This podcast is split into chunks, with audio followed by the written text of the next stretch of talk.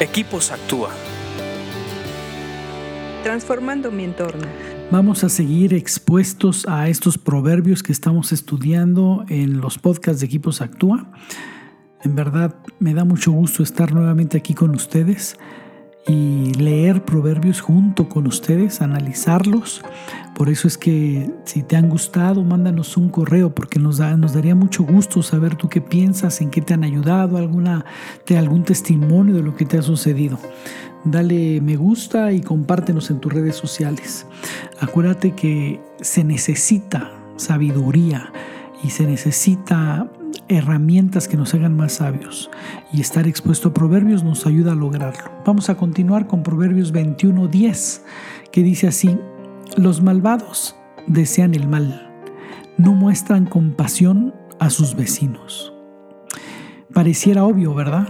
Pareciera que, que, que como que los malvados desean el mal, pues sí, ¿no? El malvado desea el mal.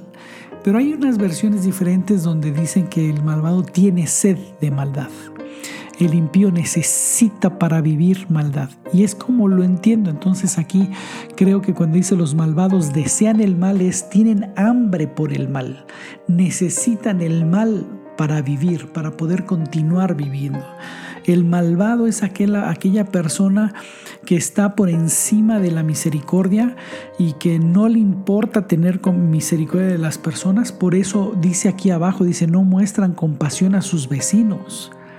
O sea, puede ser que una, que una persona mala no muestre compasión con un desconocido o en un pleito de trabajo o con un proveedor o, con alguien que le quería hacer daño, pero aquí dice con sus vecinos, o sea, son personas ya sin compasión, son personas que no ejercen misericordia, que no tienen misericordia de la gente.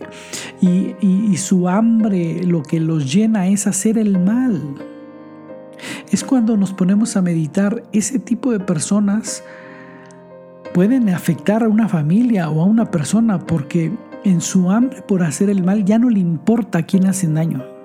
El malvado rebasa el interés de las personas, o sea, ya no le importa a quién le va a hacer daño, a la, a la, escuela, a los directores, al vecino, a su doctor, ya no le importa, o sea, su única, tiene tanta hambre de maldad que hace maldad.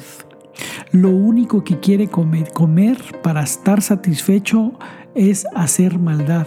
Es la única manera que lo mantiene vivo, es la única manera que tiene energía para seguir adelante haciendo maldad. Y su característica es que no tiene compasión ya no tiene misericordia. Una persona malvada ya no tiene misericordia. Es imposible clamar a Él para decirle, ten misericordia, ten compasión. Ni siquiera de las personas que viven cerca de Él. Vecinos se puede traducir por prójimo. No tiene eh, misericordia por su prójimo.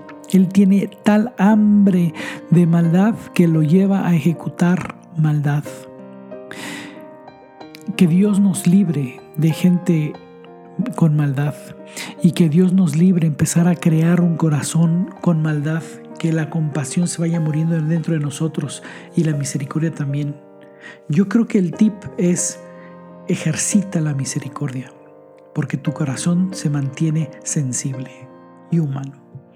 Sigue leyendo proverbios porque te hacen más sabio. Escríbenos a info.actua.org.mx. Búscanos en Facebook y Twitter como Equipos Actúa.